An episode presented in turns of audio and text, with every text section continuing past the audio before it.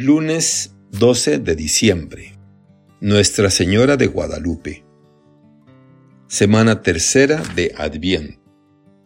Evangelio según San Lucas. Capítulo 1, versículos del 39 al 48. En aquellos días, María se encaminó presurosa a un pueblo de las montañas de Judea, y entrando en la casa de Zacarías, saludó a Isabel. En cuanto ésta oyó el saludo de María, la criatura saltó en su seno. Entonces Isabel quedó llena del Espíritu Santo, y levantando la voz exclamó, Bendita tú entre las mujeres, bendito el fruto de tu vientre. ¿Quién soy yo para que la madre de mi Señor venga a verme? Apenas llegó tu saludo a mis oídos, el niño saltó de gozo en mi seno. Dichosa tú que has creído, porque se cumplirá cuanto te fue anunciado de parte del Señor.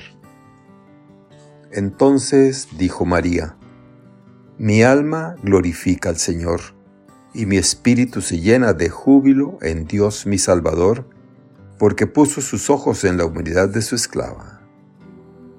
Palabra del Señor. Gloria a ti, Señor Jesús.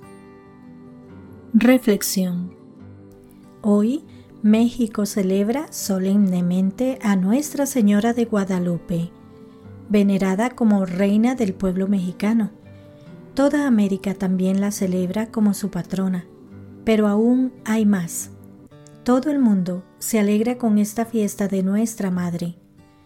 No en vano el Espíritu Santo le inspiró esas palabras. Todas las generaciones me llamarán bienaventurada todas las generaciones y de todo el mundo. ¿Parece una exageración? Pues no lo es. Preguntémonos, por ejemplo, ¿cuántas veces hoy mismo repetiremos en el mundo entero, bendita tú eres entre todas las mujeres? Millones y millones de veces, en un solo día, y así cada día. En fin, que el Espíritu Santo no se equivocó. Santa María es un caso único. Ninguna otra persona es tan recordada como ella en todas partes del mundo. Es un caso único, como lo es también su Hijo Jesús, pues no hay ningún otro nombre bajo el cielo dado a los hombres por el que tengamos que ser salvados. En relación a la Virgen hay, además, otro hecho impresionante ella es venerada en tantas regiones y comarcas distintas del mundo y a la vez frecuentemente es representada según la fisonomía y los rasgos propios del lugar. Eso ocurre porque María es madre de todos y, lógicamente, cada uno, cada pueblo la representa según su propia imagen. Los hijos se parecen físicamente a su madre por eso México la contempla morena y con rasgos mestizos. Tampoco fue casual que María le hablara a Juan Diego en lengua azteca.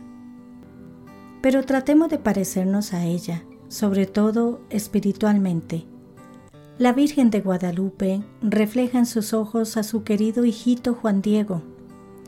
Nuestra Madre nos mira.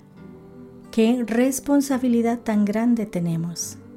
Madre, yo quisiera que en tus preciosos ojos se reflejaran solo cosas buenas, como la piedad, humildad y obediencia de San Juan Diego, y las flores que tú misma le diste y que tanto te gustan. La Virgen de Guadalupe sigue siendo aún hoy el gran signo de la cercanía de Cristo, al invitar a todos los hombres a entrar en comunión con Él para tener acceso al Padre. Al mismo tiempo, María es la voz que nos invita a los hombres a la comunión entre ellos. Juan Pablo II.